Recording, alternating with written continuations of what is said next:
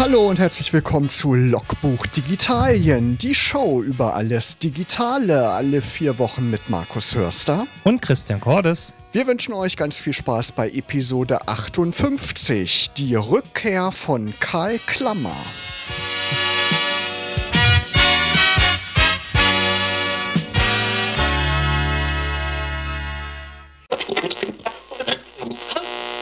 Wir haben einen Monat pausiert, Christian. Im Oktober haben wir quasi Urlaub gemacht, aber kein Urlaub von der digitalen Welt, oder? Nein, natürlich nicht. Das natürlich nicht. Wie kann das auch sein als Einwohner von Digitalien? Ne? In Internet und Strom fließen immer.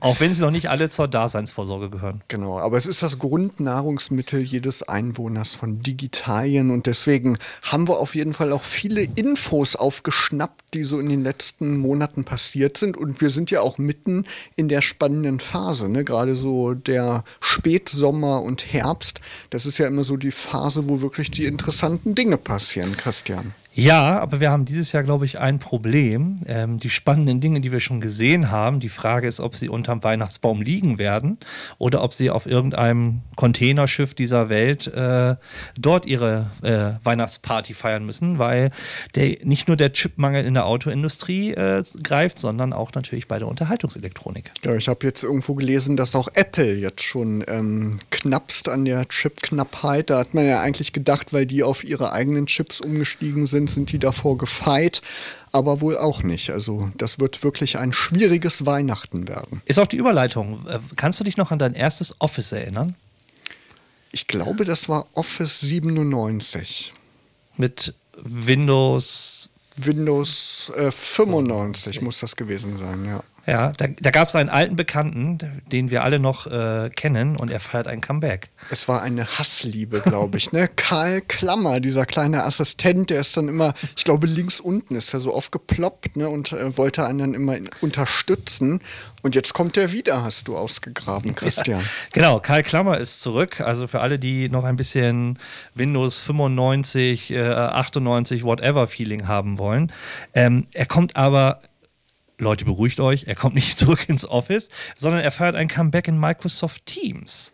Und äh, da kann man ihn quasi in Form eines Stickers äh, ein Stück weit wieder äh, zum Leben erwecken und in seine Kommunikation, ihr kennt das, Emojis und ähm, GIFs, Giffies und weiß der Geier was. Und jetzt gibt es halt auch Kalklammer wieder.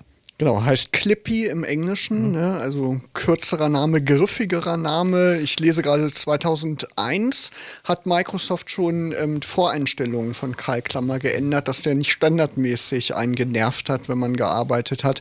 Und 2007 wurde er eigentlich ähm, beerdigt. Und Kai Klammer soll wohl auf Initiative von Melinda Gates, also der jetzt Ex-Frau von äh, Microsoft-Gründer Bill Gates, kreiert worden sein. Ja, also ihr Vermächtnis Verständnis quasi im Microsoft-Universum. Ja, aber finde ich ja eigentlich so ganz witzig in Microsoft Teams. Da sind ja auch so ein paar Gags so integriert. Ne?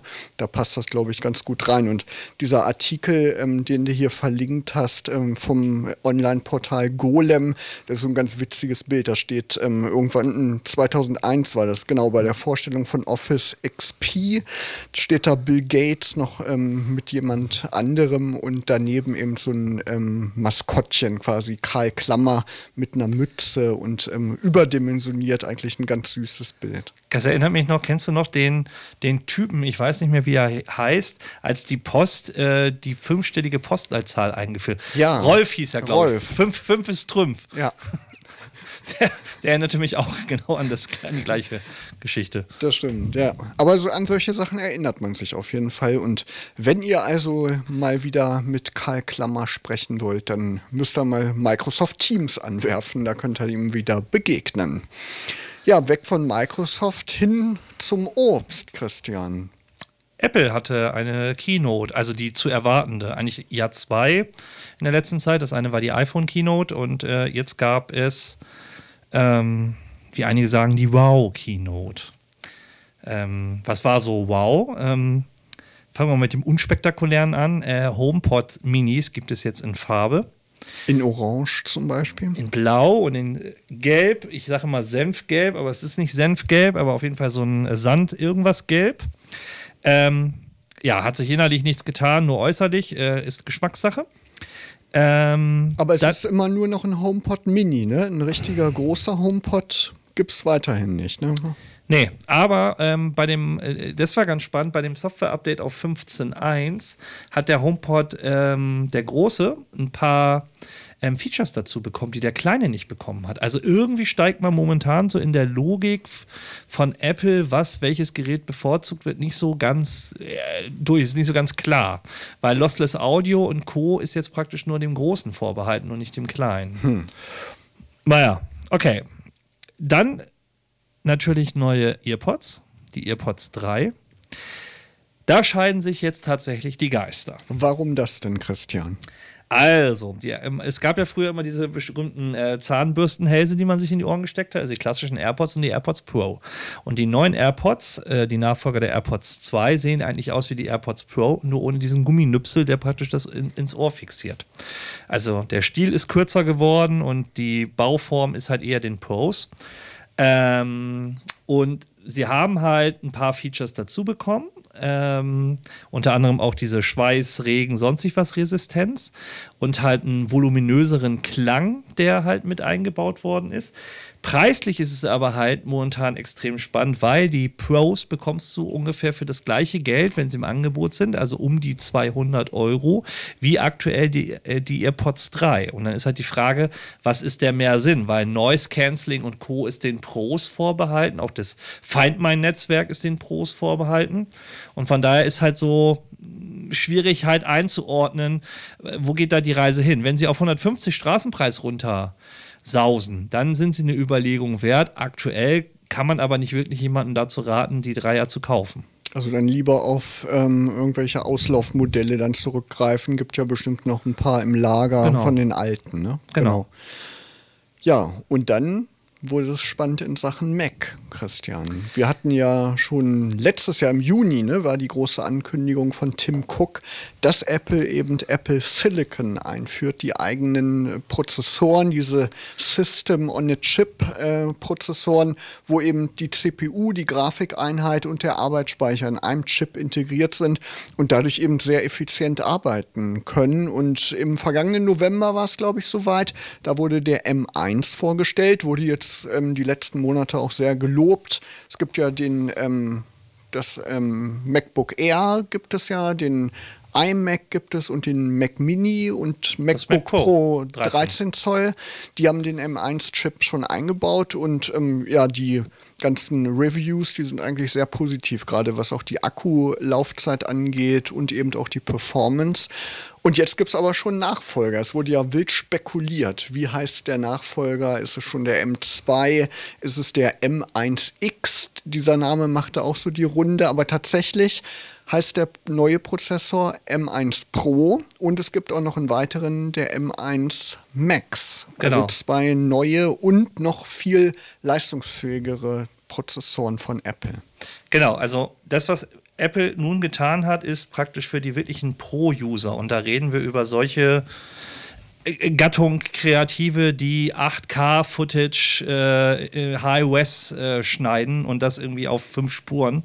Ähm, für die ist natürlich so eine Monstermaschine in irgendeiner Art und Weise, die du jetzt zusammenklicken kannst, ähm, ist es natürlich was. Der Normal Otto-Normalverbraucher wird das nicht nutzen, realistisch gesehen, was dieser M1 Max oder M1 Pro halt auch leisten kann. Ähm, oder auch Photoshop. Also Photoshop ist ja völlig überfrachtet. Wenn du die, äh, die Benchmarks anguckst, äh, das ist ja astronomisch zu dem, was jeglicher Intel- oder AMD-Prozessor ähm, klassisch halt rechnen kann.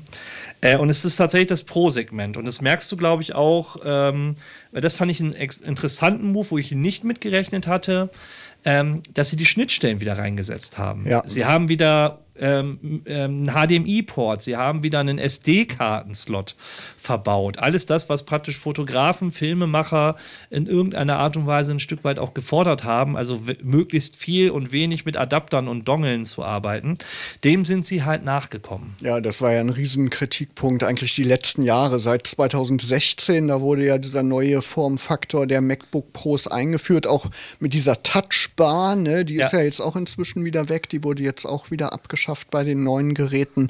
Und wie du sagst, die Anschlüsse sind wieder mehr geworden. Ich meine, es sind vier USB-Anschlüsse mit äh, Thunderbolt 4 Kompatibilität dran. Also das reicht auf jeden Fall aus, wenn man irgendwie zwei externe Festplatten anschließen will und dann vielleicht noch, weiß ich nicht, einen zusätzlichen äh, Card Reader oder so, um Fotos zu übertragen. Das ist auf jeden Fall wieder ähm, zu gebrauchen, das Gerät. Ne? Und vorher hatte man ja gerade bei den kleineren Geräten einen Anschluss, glaube ich, beim MacBook Air oder zwei und einer ja. war halt belegt durch äh, Strom, wenn man eben den Akku aufladen musste. Und ähm, da sagen ja auch viele, das liegt bestimmt auch am Weggang vom, von Johnny Ive, der Chefdesigner von Apple. Der hat ja die letzten Jahre immer ähm, quasi mehr Wert auf Design gelegt als auf Funktionalität. Und seitdem der weg ist, ähm, rudert Apple wieder so ein bisschen zurück. Ist irgendwie auch mein Eindruck. Oder wie siehst du das? Na, ist halt die Frage, inwieweit, sag ich mal, die, die Machenschaften von Johnny Ive noch äh, reinreichen. Also man hat es beim, beim äh, Mac Pro ja gesehen, also die Käsereibe die neue. Ähm, von, der, von der Renderurne zur Käsereibe war ja auch wieder so ein, so ein Step Back. Die Leute wollten aufrüsten können, die wollten was tauschen können für den Pro. Ähm, und ich glaube, jetzt noch einen iMac Pro, wie er dann ja in der Zwischenzeit es ihnen mal gab, dazwischen zu schieben, das hätten sie, glaube ich, nicht gemacht, sondern sie haben dann gesagt, okay, es gibt halt ein Gerät Desktop, das ist der iMac, also der Mac Pro, und es gibt jetzt praktisch MacBook Pros, die halt genau auf diese ja, Profiliga, die damit arbeiten muss, äh, halt hingeschnitten und hingeschustert worden ist. Und sie haben halt aber für,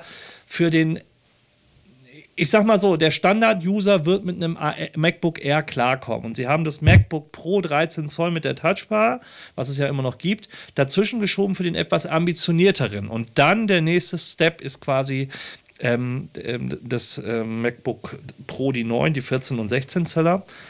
Ähm, und ich bin mir unsicher, ob, wie gesagt, es nur an Johnny Ive lag. Ich glaube, der Druck auf Apple war zu groß.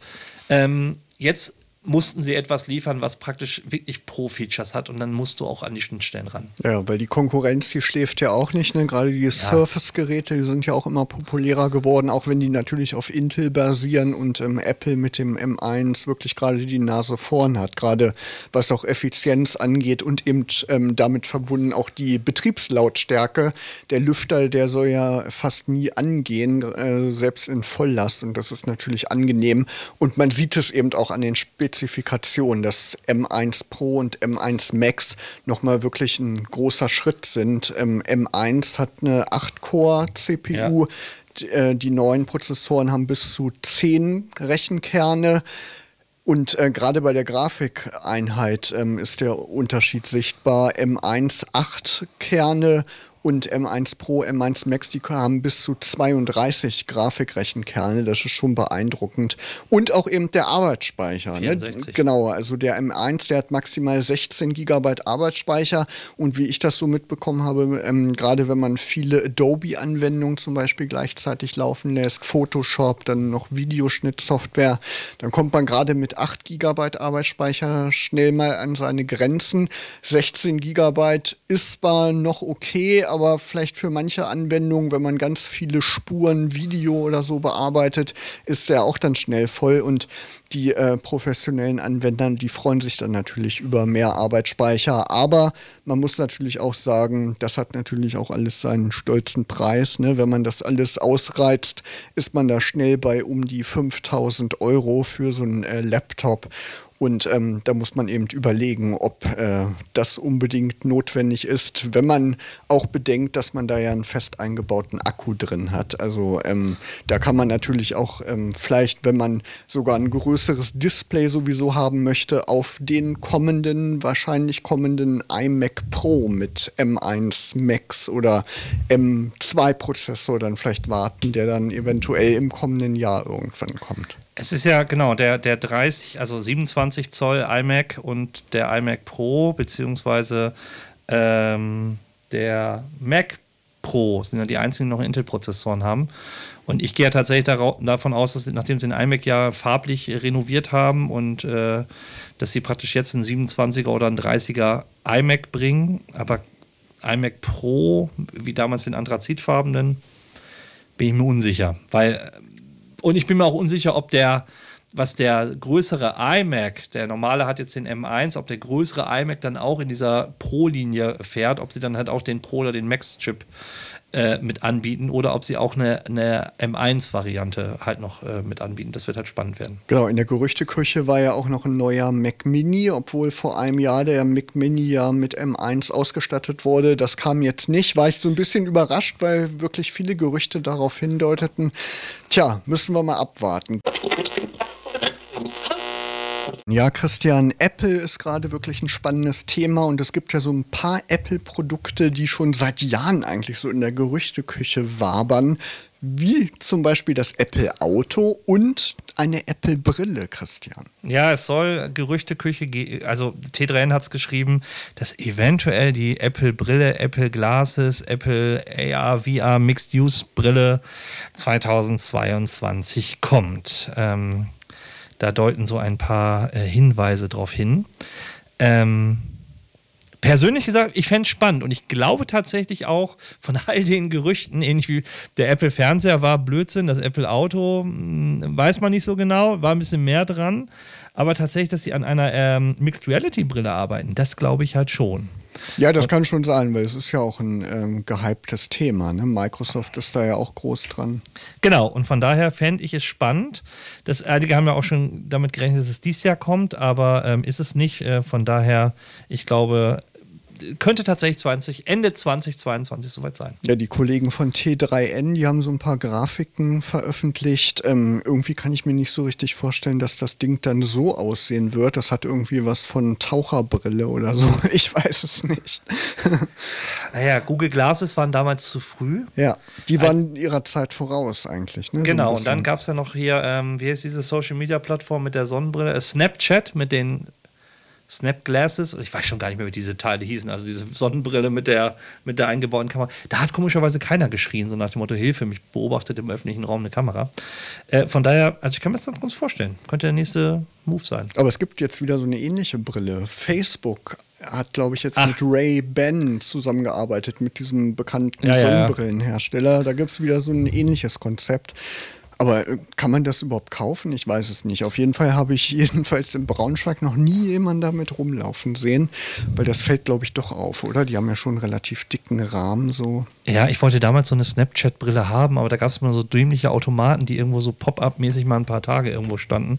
Und immer als ich nach Berlin fahren konnte, wo so ein Ding stand, war das Ding leer. Also von daher, ich hätte es mal gerne ausgeprobiert, aber ja. naja, und wir haben ja schon eben über die äh, Preise der neuen MacBook Pros gesprochen und Apple ist ja generell eigentlich dafür bekannt, relativ hochpreisig zu sein, was seine Produkte angeht.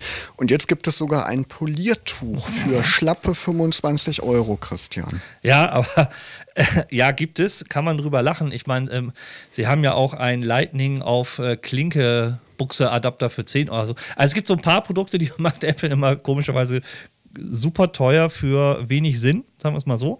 Aber das Ding wird gerade gehypt und die Leute verkaufen das bei eBay wie verrückt, ähm, weil Leute so ein Poliertuch haben. Also, äh, wenn man ein Fanboy ist, also ich glaube, den Mega-Apple-Fanboy wirst du erkennen, dass er dieses komische Poliertuch hat. Aber sieht das wirklich aus wie so ein Geldschein oder ist das nur so ein Gag auf dem Bild? Ich glaube, das ist mehr so ein Gag. Ich habe es live auch noch nicht gesehen.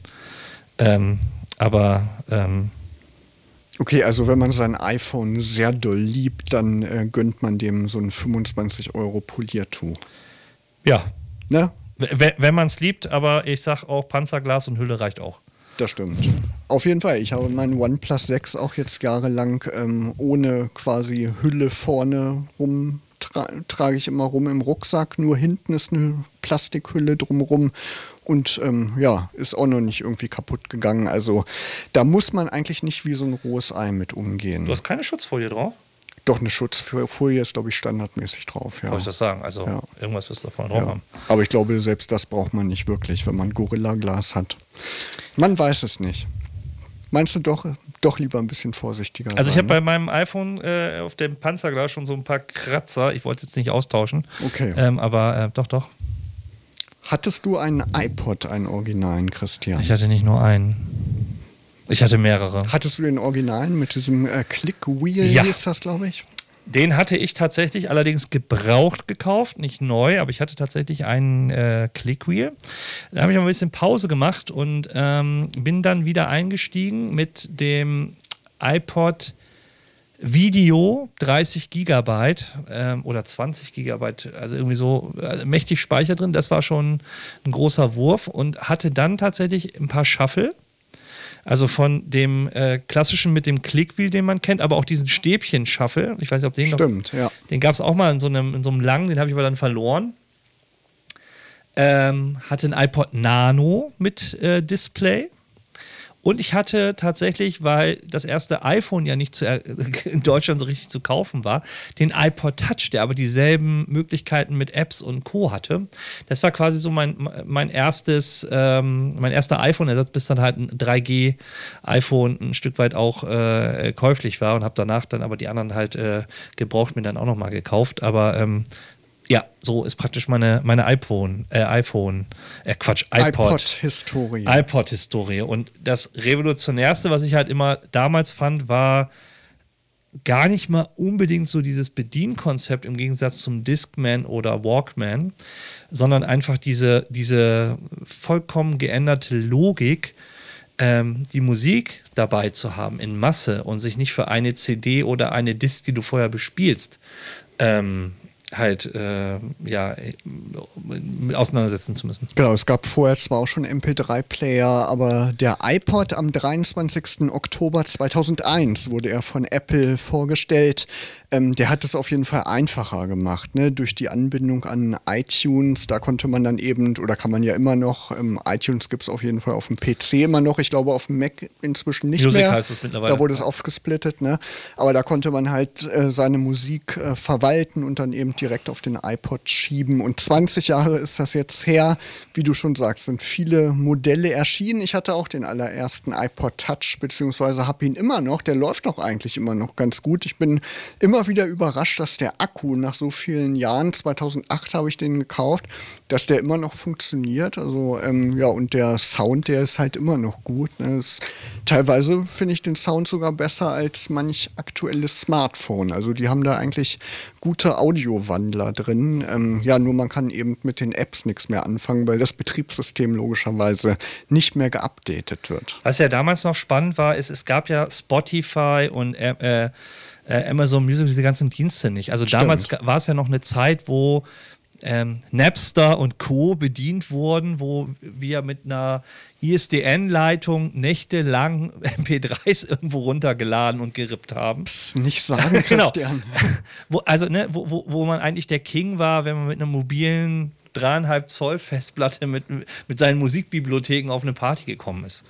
Ähm, und da war das einfach so der Halsbringer, weil du konntest das Ding auf einen iPod schieben und dann war alles drauf. Oder auch die Funktion in iTunes damals, CDs rippen und einlesen Mhm. und zu MP3 konvertieren. Also ich glaube, das war so der Meilenstein und der Gamechanger bei Apple, ähm, was dieses ganze Ökosystem auch für das Vorbereiten für das iPhone später und dem, ähm, den ganzen Stores halt gelegt hat. Und eigentlich Leute, die musikaffin sind, noch mehr eine Bindung zu einem Produkt und Musik gekoppelt hat. Ja, und wenn man sich an 2007 oder 2008 nochmal zurückerinnert, da gab es ja auch noch gar keine Apps, da gab es ja gar keinen App Store, da gab es ja nur die standardmäßig installierten Apps und das kam dann ja erst später, ich glaube, weiß ich nicht, Ende 2008, 2009 oder so, dass der App Store eingeführt wurde.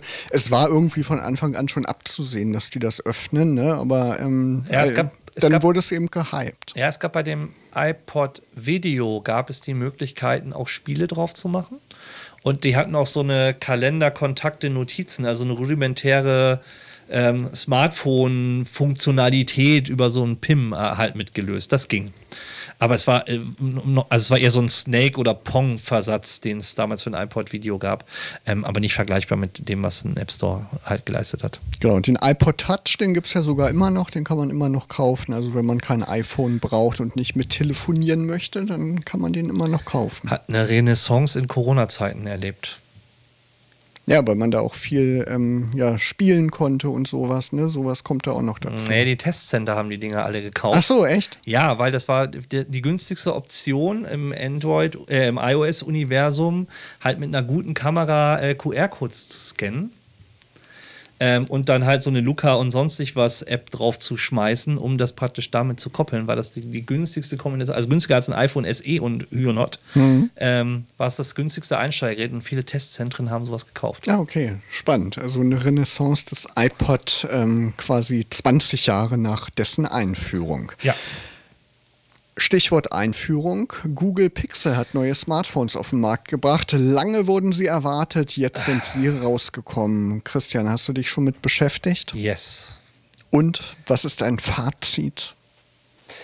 Haben wir in der Vorschau schon besprochen. Also, ich sag mal so, wer reinstes Android und das Beste, was es an Kamera, finde ich, aktuell mit auf dem Markt gibt, haben will, der sollte sich einen Google 6 oder Pro kaufen. Ja, hat jetzt auch einen eigenen Chip, ne, so wie Apple das macht, der Tensor-Chip. Genau. Ähm, von daher macht es Sinn. Beim Design ist es immer so, es gibt Freunde, die lieben das mit diesem fetten Kamerabalken hinten, manche finden es äh, darüber lässt sich am Ende streiten. Ähm, was ich halt gut finde, das neue Betriebssystem, Android 12 ist drauf, gibt es aber auch natürlich für das 3a runter oder fürs 4er, 5er kriegst du auch noch das, ähm, das 12er. Ähm, von daher hat es äh, ein paar Funktionen, die halt, wie gesagt, dem 6er und dem 6 Pro vorbehalten sind. Ähm, ich hadere so ein bisschen damit, wenn mich jemand fragt, soll er das kaufen? Ja, wenn er Geld hat und ein Flagship, Flagship braucht dann ja, wer ein gut grundsolides Google Pixel Phone haben möchte, der kann auch jetzt noch getrost ein 4a kaufen oder ein 5er im Abverkauf. Der muss nicht unbedingt zum 6er greifen. Ähm, weil das 6er, glaube ich, in Richtung Samsung S21, äh, iPhone 13 und Co. versuchen will oder OnePlus, wo sind wir mittlerweile bei 9? Oder ich glaube 9, ja. Genau, 9 Pro und Co. da konkurrieren will. Ähm, und da hat es in, bei einigen Sachen noch Schwächen, bei einigen Sachen halt Vorteile. Also Bild machen auf jeden Fall. Aber auf jeden Fall grundsolid gute Geräte. Das 6er 649, glaube ich, und das Pro, das Ach. geht dann so 800 irgendwas los. Ne? Also muss man sich überlegen, ob man es braucht. Ähm, aber ist auf jeden Fall ein einzigartiges Design durch diesen ähm, Balken quasi mit den Kameras. Das hat man vorher noch nicht so gesehen. Ich muss mir mal Originalfotos davon angucken, weil das ist irgendwie für mich immer so ein wichtiges Kaufkriterium. Wie gut sehen die Fotos aus? Aber die Pixel-Geräte, die waren ja in den vergangenen Jahren immer bekannt dafür, dass die wirklich gute Kamerasysteme drin hatten, eben auch durch diese Computational Photography, die das eben trotz dieser kleinen Sensoren alles schön machen können. Also kann man gespannt sein und glaube ich auch optimistisch sein, dass da gute Fotos bei rauskommen.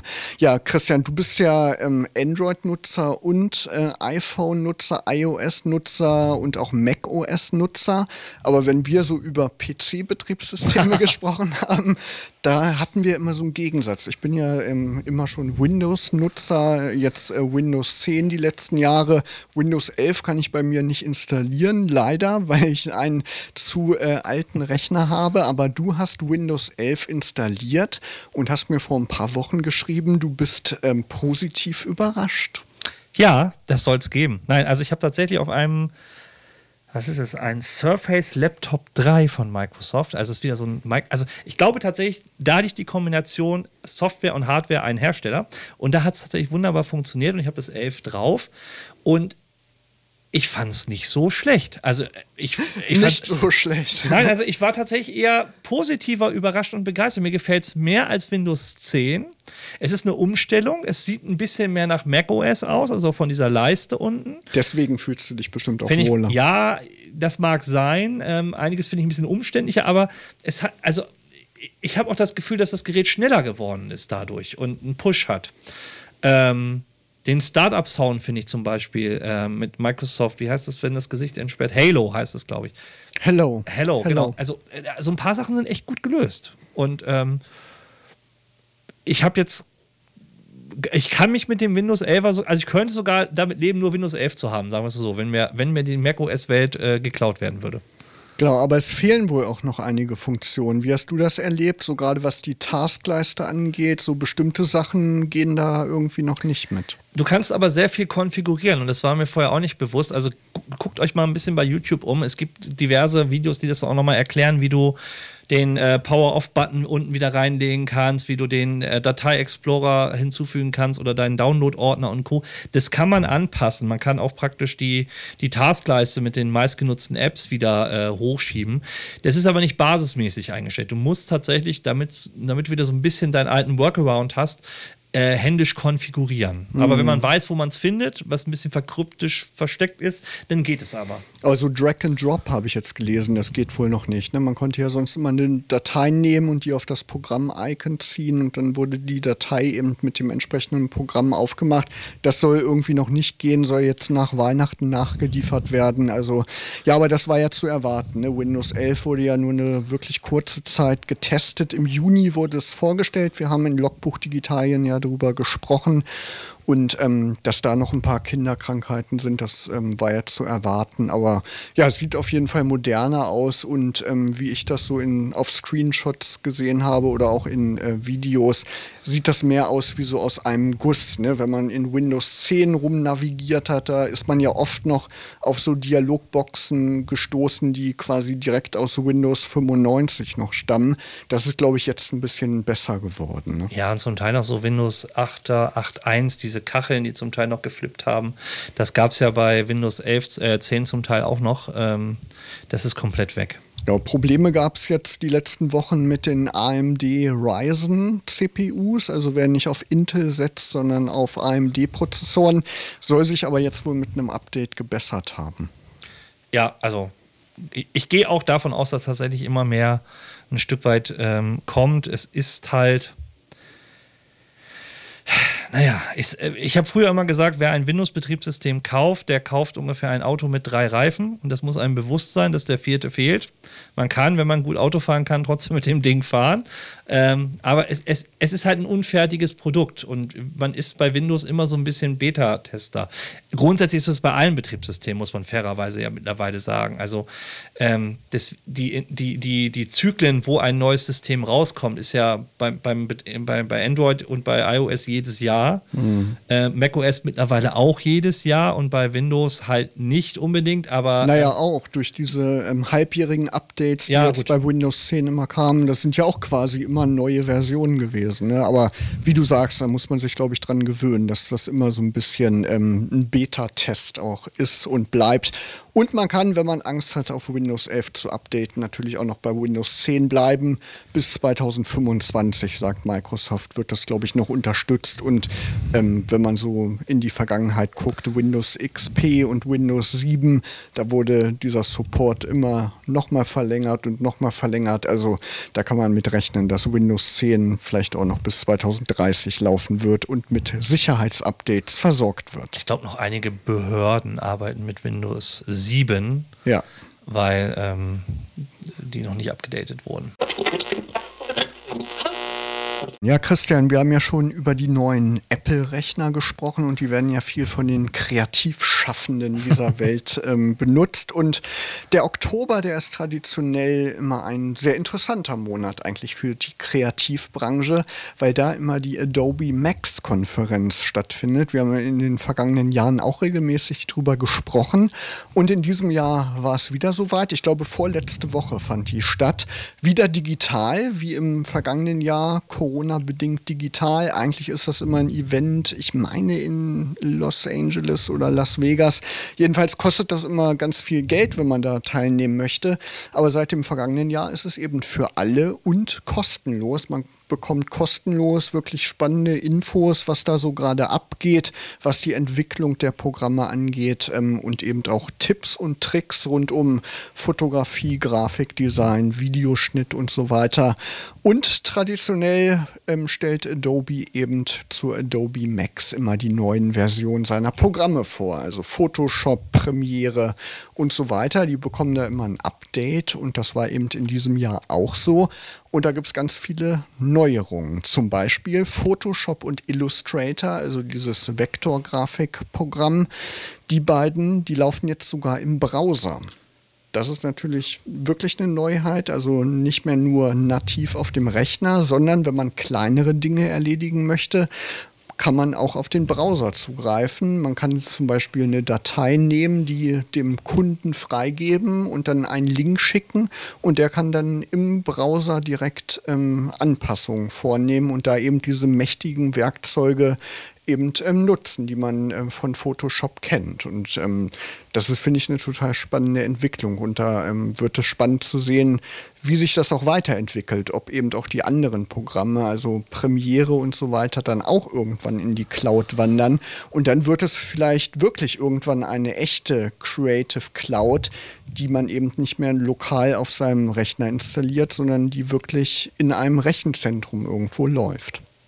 Ja, ich bin ja tatsächlich der, der Adobe-Welt so ein bisschen abtrünnig geworden und äh, nutze die Affinity-Produkte, weil ich dieses Abo-Modell einfach ähm, ziemlich grütze finde. Und also das regt mich ja auch bei, bei den App Stores immer mehr auf, dass eigentlich du äh, erstens nochmal für die App bezahlen musst und dann kriegst du noch ein Abo äh, monatlich mit 8, 9 Euro hinterhergedrückt, was ich dann echt immer ein bisschen grenzwertig finde. Ja, klar.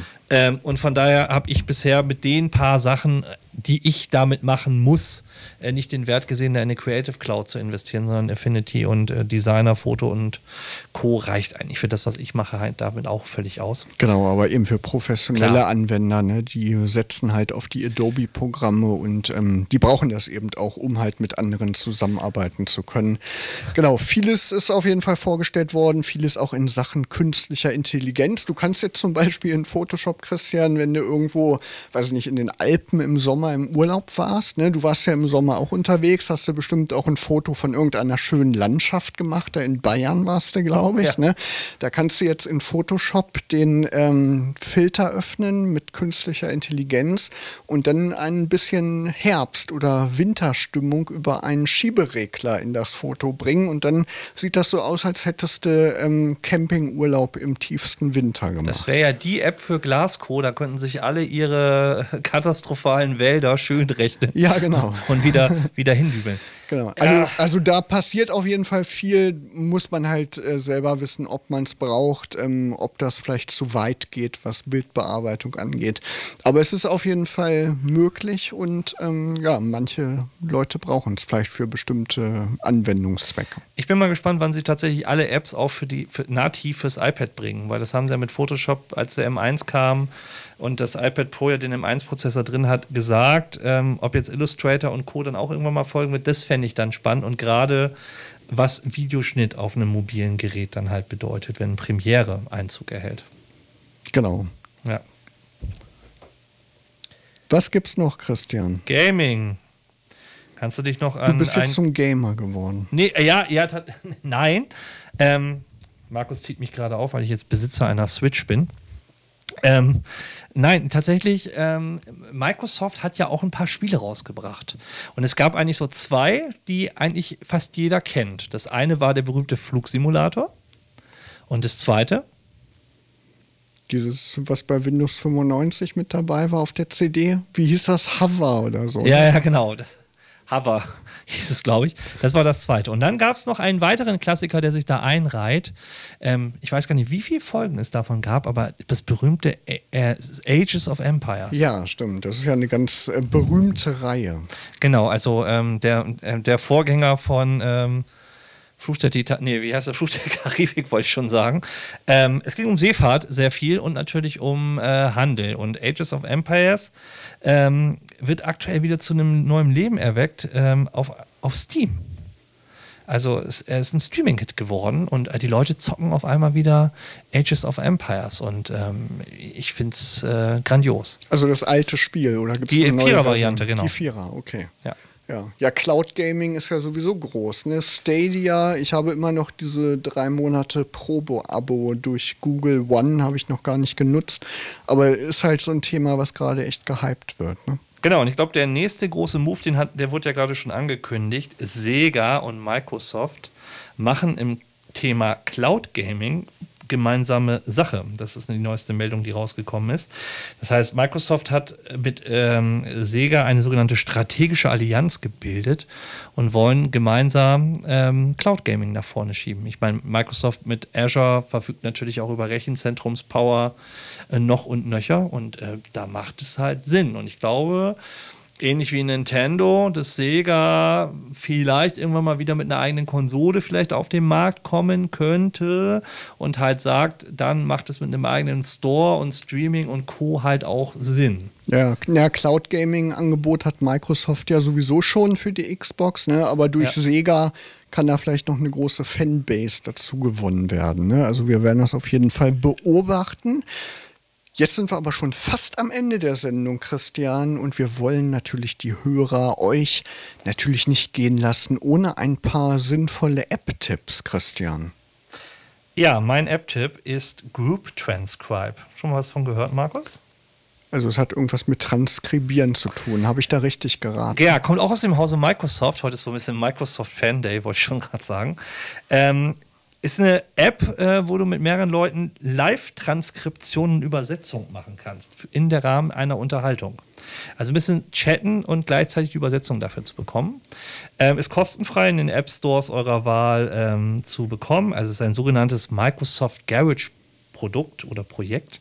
Das sind halt so die die Apps, die noch so ein bisschen im äh, Ausprobierstatus, ein bisschen unter dem Radar laufen, mhm. aber trotzdem schon eine gewisse Serienreife so haben. Experimentierfeld. Ne? Genau. Und ähm, das ist auf jeden Fall sehr, sehr lustig und lohnt sich mal auszuprobieren, wenn man halt auch mit äh, mehrsprachigen Leuten halt Konversation betreiben will. Ähm, und man kann die, die Transkription dann halt auch teilen, sharen, äh, gemeinsam sehen. Das ist sehr interessant. Können wir ja bei der nächsten Folge mal ausprobieren, Christian. Dann können wir noch die Folge noch als Transkript auf unsere Seite stellen. Du kannst deine fließenden Spanischkenntnisse zur Geltung bringen. Ja, genau. Ja, wir können es in mehreren Sprachen dann noch übersetzen. Das wäre so.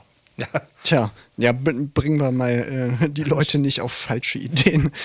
Wir bleiben, ähm, wie es ist bei Logbuch Digitalien, wie ihr uns liebt, wie ihr die Sendung liebt. Ich habe auch eine App dabei, Flightradar 24. Finde ich immer so ganz nett. Kann man dann mal gucken, welches Flugzeug, was man da so am Himmel sieht, ähm, wo das gerade hinfliegt. Oder einfach so kann man mal gucken, welche Flugzeuge rund um Braunschweig gerade unterwegs sind. Wo kommen die überhaupt her? Letztens habe ich geguckt, ist eins hier lang geflogen. Das kam gerade aus Peking und ist irgendwie auf dem Weg nach Amsterdam gewesen. Finde ich irgendwie ganz spannend, da mal so zu gucken und ähm, ja, was so die Flugbewegung angeht. Ich habe die App tatsächlich auch genutzt, damals als die Air Force One äh, in Langenhagen gelandet ah, okay, ist. Okay, als Obama bei der Hannover Messe war. genau, da habe ich die mal genutzt. Ja. Das war es auch schon mit Logbuch Digitalien. Wir hören uns wieder am 30. November. Also es gibt noch eine Ausgabe im November. Und bis dahin wünschen euch Markus Hörster und Christian Cordes eine schöne digitale Zeit.